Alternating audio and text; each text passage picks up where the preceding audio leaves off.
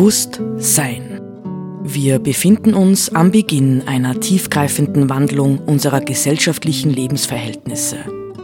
Welche Gedanken und Inspirationen können uns dabei helfen, diesen Wandel zu bejahen und zu gestalten?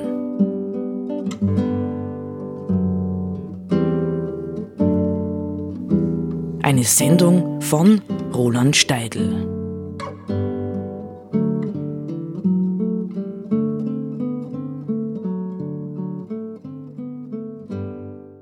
Ich habe mir für den Oktober 2022 vorgenommen, äh, tatsächlich verstärkt das Thema Ethik, Neuorientierung, vielleicht ähm, ernsthaft Mensch werden wollen in den Mittelpunkt der verschiedenen Oktobersendungen zu stellen. Zuletzt ähm, habe ich über Albert Schweitzer und seine Ethik der Ehrfurcht vor dem Leben gesprochen. Ähm, und jetzt möchte ich einen anderen ganz, ganz großen Mann äh, des spirituellen Lebens präsentieren. Thich Nhat Hanh, der Vietnamese, der über weite Strecken äh, ein Retreatzentrum in Frankreich geführt hat, Plum Village, äh, ist auch erst vor wenigen Monaten verstorben. Nicht, also er ist 95 Jahre, glaube ich, alt geworden. Äh, es ist erfreulich zu sehen, dass diese großen Männer interessanterweise auch sehr alt werden. Das gilt für Schweizer auch, der ist fast 91 geworden äh, und hat bis übrigens äh, in seine letzten Lebenswochen hinein als Arzt gearbeitet. Ja, weil die Hingabe an die Menschen offensichtlich etwas ist, was sehr viel Kraft gibt. Aber zurück zu Thich Nhat Hanh. Ähm, Thich Nhat Hanh äh, ist Buddhist gewesen ähm, und hat aber eine ganz, ganz große Eigenheit als Buddhist entwickelt, nämlich er hat äh, einen sozial engagierten, gesellschaftlich engagierten, politisch engagierten Buddhismus entwickelt. Und das war tatsächlich für den vietnamesischen Buddhismus, wahrscheinlich im Buddhismus überhaupt, äh, war das ein, eine, eine, ein ähm, Novum, ja, dass jemand, und das hat Thich Nhat Hanh, das denke würde er bestätigen, das hat er teilweise äh, vom Christentum gelernt, ja, von den westlichen, er hat sehr viel westliche Literatur gelesen und hat dann, glaube ich, auch bemerkt, dass dem Buddhismus an der Stelle etwas fehlt das soziale Engagement, das ähm, Engagement äh, für den Menschen. Er hat 1995 äh, hm, ein Buch herausgegeben, das heißt Die fünf Pfeiler der Weisheit, Liebe, Achtsamkeit und Einsicht, der buddhistische Weg für den westlichen Menschen. Und da gibt es eine Einführung, ja, äh, die ich zunächst einmal lesen möchte, bevor ich auf diese wirklich großartigen fünf wunderbaren Richtlinien eingehen möchte, die er an den Anfang dieses Buches gestellt hat und die immer wieder bei ihm auftauchen. Aber die Einführung geht so. Da sagt Thich Nhat Hanh, ähm, 1995, ich lebe nun bereits seit 27 Jahren im Westen. Und seit zehn Jahren leite ich Achtsamkeitsretreats in Europa, Australien und Nordamerika. Im Laufe dieser Retreats haben meine Schüler und ich viele Leidensgeschichten gehört und mit Bestürzung festgestellt, wie viele dieser Leiden auf Alkoholismus, Drogenabhängigkeit, sexuellen Missbrauch und ähnliche Verhaltensweisen zurückzuführen sind, die von Generation zu Generation weitergegeben werden. Und dann kommt der Satz, die Gesellschaft, also die westliche Gesellschaft, ist zutiefst krank. Wenn wir einen jungen Menschen in dieser Gesellschaft schutzlos sich selbst überlassen, erlebt er tagtäglich Gewalt, Hass, Angst und Unsicherheit und wird unweigerlich ebenfalls krank. Viele Gespräche, Fernsehprogramme, Zeitungen und Illustrierte nähren den Samen des Leidens in jungen Menschen und in nicht mehr ganz so jungen ebenso. Wir fühlen uns irgendwie leer und versuchen wahllos dieses Vakuum mit Essen, Lesen, Reden, Rauchen, Trinken, Fernsehen, ins Kino gehen, ja sogar mit zusätzlicher Arbeit zu füllen. Unsere Gier nach diesen Dingen lässt uns aber nur noch hungriger und unzufriedener werden und wir müssen mehr und mehr davon zu uns nehmen. Damit wir wieder gesund werden können, brauchen wir Richtlinien, vorbeugende Maßnahmen, die uns schützen. Wir müssen gegen unsere Krankheit eine Kur finden. Wir müssen etwas Gutes, Schönes und Wahres entdecken, zu dem wir Zuflucht nehmen können. Nicht? Also das ist eine ähm, zunächst einmal auch schonungslose Analyse unseres Lebens, äh, die sich natürlich jetzt nicht nur auf gesellschaftliche äh, Strukturen beschränkt, sondern tatsächlich ganz massiv uns Einzelne betrifft. Nicht? Also wir leben tatsächlich in dieser westlichen Gesellschaft in einer krankmachenden Gesellschaft. Und die Frage, die sich jeder ernstzunehmende Mensch, der das wahrnimmt, stellt, ist, wie werden wir wieder gesund? Können wir überhaupt wieder gesund werden? Nicht? Adorno und Horkheimer haben irgendwann diesen Satz geprägt, es gibt kein richtiges Leben im Falschen. Das ist natürlich eine Provokation an dieser Stelle, aber äh, spirituelle Menschen geben nicht auf, Philosophen auch nicht, sondern sagen, es muss doch die Vernunft auch noch eine Chance haben.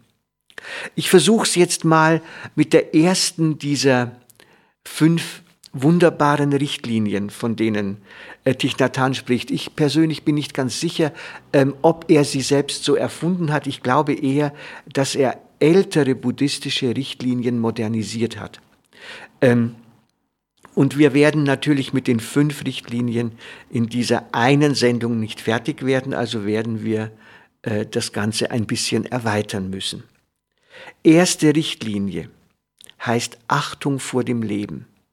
Im Bewusstsein des Leides, das durch die Zerstörung von Leben entsteht, gelobe ich, Mitgefühl zu entwickeln und Wege zu lernen, das Leben von Menschen, Tieren, Pflanzen und Mineralien zu schützen. Ich bin entschlossen, nicht zu töten, das Töten durch andere zu verhindern und keine Form des Tötens zu dulden, sei es in der Realität, in meinen Gedanken oder in meiner Lebensführung.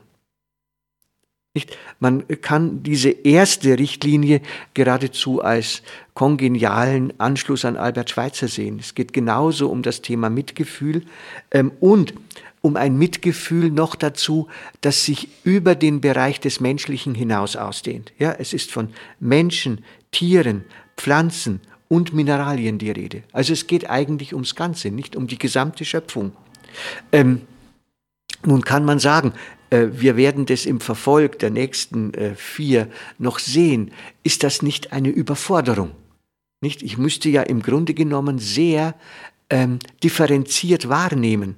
Ja, wovon ernähre ich mich denn überhaupt? Ja, welche Kleidung habe ich an? Ja, oder, oder, oder, inwieweit sind die Dinge, die wir nutzen, tatsächlich mit Tod verbunden, mit der Einschränkung von Leben, nicht? Schweizer hat gesagt, gut ähm, ist Leben fördern, ja, statt zerstören.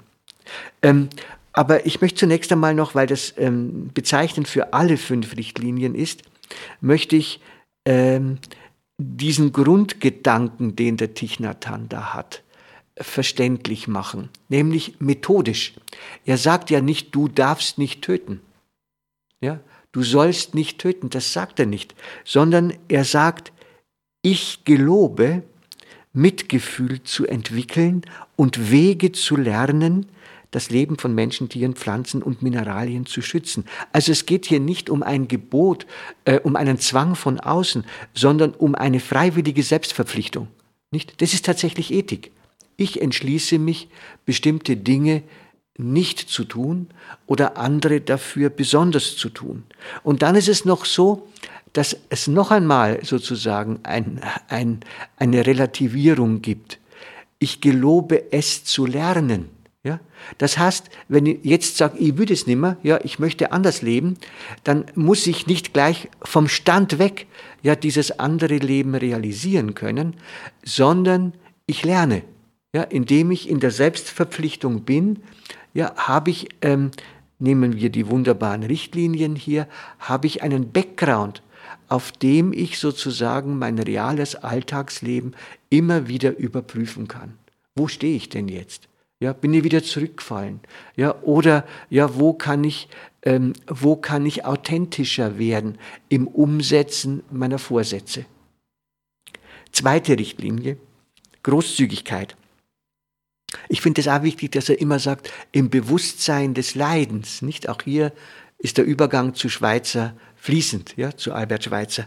Im Bewusstsein des Leides, das durch Ausbeutung, soziale Ungerechtigkeit, Diebstahl und Unterdrückung entsteht, gelobe ich, liebevolle Güte zu entwickeln und Wege zu lernen, die dem Wohlergehen der Menschen, Tiere, Pflanzen und Mineralien dienen. Ich gelobe, Großzügigkeit zu üben, indem ich meine Zeit, Energie und materiellen Mittel mit denen teile, die sie wirklich brauchen. Ich bin entschlossen, nicht zu stehlen und mir nichts anzueignen, was anderen zusteht. Ich will das Eigentum anderer achten, aber auch andere davon abhalten, sich durch menschliches Leid oder durch das Leiden anderer Lebensformen auf der Erde zu bereichern. Das ist ein umfassender Anspruch erneut, nicht?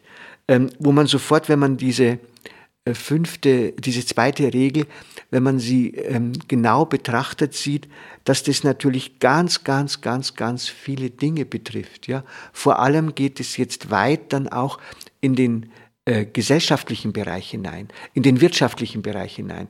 Ähm, was wäre, wenn sich sozusagen ähm, der Chef von Nestlé oder einer ähnlichen Firma oder äh, von äh, Bayer oder sonst was tatsächlich oder eines großen, einer großen Autofabrikationsfirma äh, tatsächlich diese, äh, diese äh, Richtlinien zu Herzen nimmt und sagt, ich werde darauf achten, dass bei der Produktion der Dinge ja, diese Sachen nicht passieren. Was wäre dann? Also, vielleicht lassen wir es mal vorerst bei diesen ersten beiden Richtlinien und setzen dann mit den anderen dreien in der nächsten Sendung fort. Aber äh, vielleicht noch mal so den Impetus zusammenzufassen. Ich weiß schon, von meinen Schülern höre ich, und mir geht's ja ganz genauso, nicht man kann, wenn man sich ethische Ziele setzt, immer nur mit ihnen umgehen, wenn man auch ein hohes Maß an Barmherzigkeit einübt, nämlich mit anderen und mit sich selbst. Trotzdem halte ich es für richtig, dass wir Menschen uns in der gegenwärtigen Situation, wo es wirklich auch um die Klimathematik geht, ja, die wir ununterbrochen ja verschieben, die CO2-Bepreisung soll wieder irgendwo hingeschoben werden, weil es jetzt gerade nicht passt und, und, und, und, und, ja, wo wir äh, im Grunde von den äußeren Bedingungen her und im Grunde genommen als Folge unseres eigenen kollektiven Handels genötigt werden, Veränderungen vorzunehmen. Und zwar tatsächlich auch ganz, ganz praktische Veränderungen, Veränderungen in all unserem Alltagsleben.